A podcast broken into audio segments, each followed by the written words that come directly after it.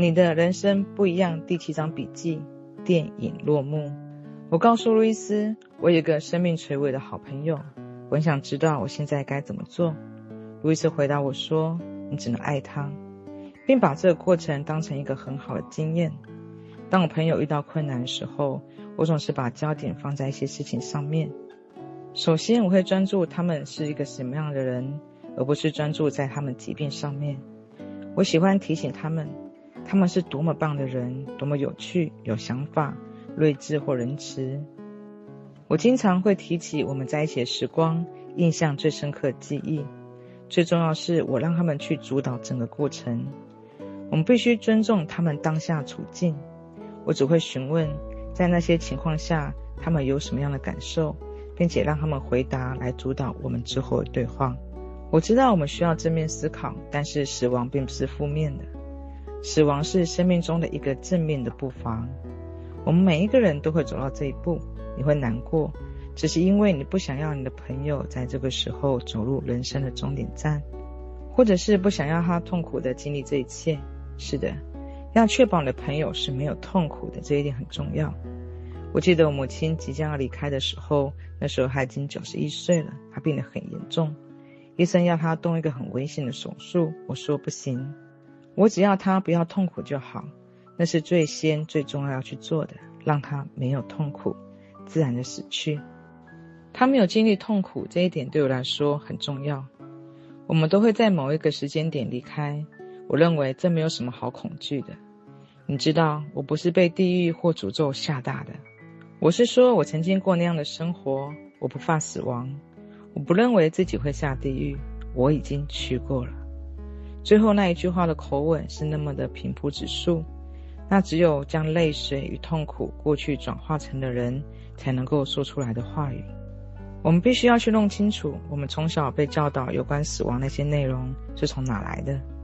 如果你父母去过教堂，充斥着地狱之火与诅咒，那你可能会对死亡感觉到非常恐惧，又怀疑我是不是不够好。如果不够好，那我会被永世而被焚烧。如果你认为自己会永世被火焚烧，你对死亡绝对会吓得屁滚尿流。也难怪有这么多人会害怕死亡。许多宗教都在用各种不同的形式在传达那样的讯息：你是罪人，你必须要行为端正，否则死后将付出代价。你可能不会在地狱被焚烧，但你可能会付出代价。这样一来，死亡就变成令人恐惧的事情了。所幸，当我长大之后，并开始发掘各种宗教或灵性的传统，我将地狱的概念转化为一个人的信念，认为死亡只是一个转折点，可以让我们在爱与怜悯与宽恕的状态下与造物主同在，重新合而为一。我问路易斯：“如果你生命在此结束，你会害怕吗？”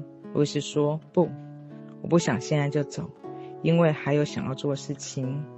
但是终其一生。”我都会持续这么说，我们都会这样，总是还有未定之事。我有种非常强烈的感觉，我们在电影中场时进场，然后在电影中场中离开，电影还是继续。我们然后持续的进场又出场，每一个人都是这样，没有错的时间或对的时间，只有我们自己的时间。我端详着在电影中离场离席这个想法。同时觉得死亡最令人难以面对的一部分，就是我们永远不知道自己何时要走。就如同路易斯所说的，我相信在我们进场之前，灵魂早已决定要经历哪一些课题，关于彼此相爱与爱自己的课题。当我们学到了爱，我们才能够带着喜悦离开，不需要感受到痛苦或磨难。我们知道下一次，不管我们选择在何处转身。我们都会带着所有的爱。为了平静面对离去，首先我们必须面对这个议题，我们必须正视这个恐惧，面对与死亡相关与尴尬不舒服的感觉。当我们做的时候，才发现那个恐惧要教导我们的事情。路易斯说，当我们用爱与妥善的规划来面对死亡时候，它就会变成美丽而非可怕事情。但是如果你没有做好准备，那肯定会是一场梦魇。我问路易斯：“你如何面对死亡这件事情？你会怎么做呢？”路易斯说：“首先，我会让人们尽可能的爱我，我容许别人照顾我。我会让人们完成这个美好的经验，虽然最后很可能是我来安慰他们。对我来说，一方面让别人爱我，一方面由我来安抚他们，可能是最理想状况。不然就是当我在一场美妙的派对之后就此睡去而不再醒来。路易斯说：“轮到我离去的时候，我希望它是个有意识的过程，而且我想尽可能的让它轻松一点。我决定让两个人负责我的临终，一位会决定怎么处理我的大体，另一位要负责安抚了情绪灵魂。当我时间来到，我也希望是熟悉并对死亡感觉到自在的人在我身边。”在我们走在生命终点，亲自挑选可以在情绪与灵魂、身体支持我们的人，是一个革命性的思维。知道自己会是安全、自在、没有痛苦的，而且身边有几位已经准备好要支持你的需求和往生过程的人围绕着，那该会有多么的美好！因为我们从来不讨论死亡，在生命末期，我们只能被丢到医疗体系里面。而这个体系只负责处理身体，而未必理会心灵。突然之间，我们发现自己在医院里面，又是插管，又是戳针，还要看着人的脸色。由于害怕，我们没能够事先做好我们支持我们的情绪、身体与灵性健康的明智决定，于是付出了很大代价，无法获得我们所需要的爱与关怀。路易斯愿意规划自己的临终，是一个有胆识又具有意义的自我照顾行为。有了我们信得过的人，用眼睛、耳朵与心灵关照的我们，就能够创造有别于灾难的和平终曲。路易斯说：“必须说，在我为一群艾滋病患者服务的时候，有许多艾滋病的年轻人死亡，其中有许多人死得非常平静。我们谈论过死亡，而且我们一起面对。”我记得有一个叫大卫·所罗门，他让我们在他生前举办他的丧礼。他知道自己只剩下几天的时间，他坐轮椅来到我们的聚会。我看到路易斯的眼泪已经蹦了出来。这回轮到我递面子了。我们当着他的面，在他的丧礼面说出所有很棒的事情。他告诉我，这对于我们来说是很棒的体验。我们想要给他一段平静、充满爱与安慰的时间，而且我们真的做到了。我问路易斯跟那些艾滋病患者共事的感觉，路易斯说：“真的很不可思议。许多人会因为死亡相关的各式课题痛苦挣扎，但我最终获了这一刻。我太忙处理这些人的事情，根本没有时间担心我自己。”我在聚会中保持越单纯，做的越少，就越多人告诉我那个聚会有多棒。有时候我只是坐在那，带领开场祈祷与冥想，选个人开始发表感想，然后那个人说完再选另一个。聚会结束的时候，我们会三个人一组做疗愈的仪式，一个人躺下来，一个人坐在那个人的头这边，一个人坐在那个人的脚那边。他们会轻抚在面前的这个人。然后会播放音乐，带领一段冥想，接着互相交换位置。每一个人都有机会会接受到爱，这件事情看起来很简单，对他们而言却意义重大。我问路易斯，在面对死亡的时候，你会想要使用什么样的肯定语？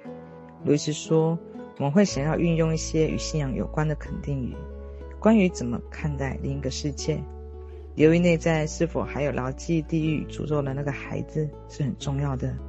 我们必须使用肯定语来疗愈那样的信念，这样死亡才不会是令人恐惧的事情。路易斯提供了这几年他使用的肯定语。在生命的终点，我期盼能在另一个世界与我所相爱的人连接。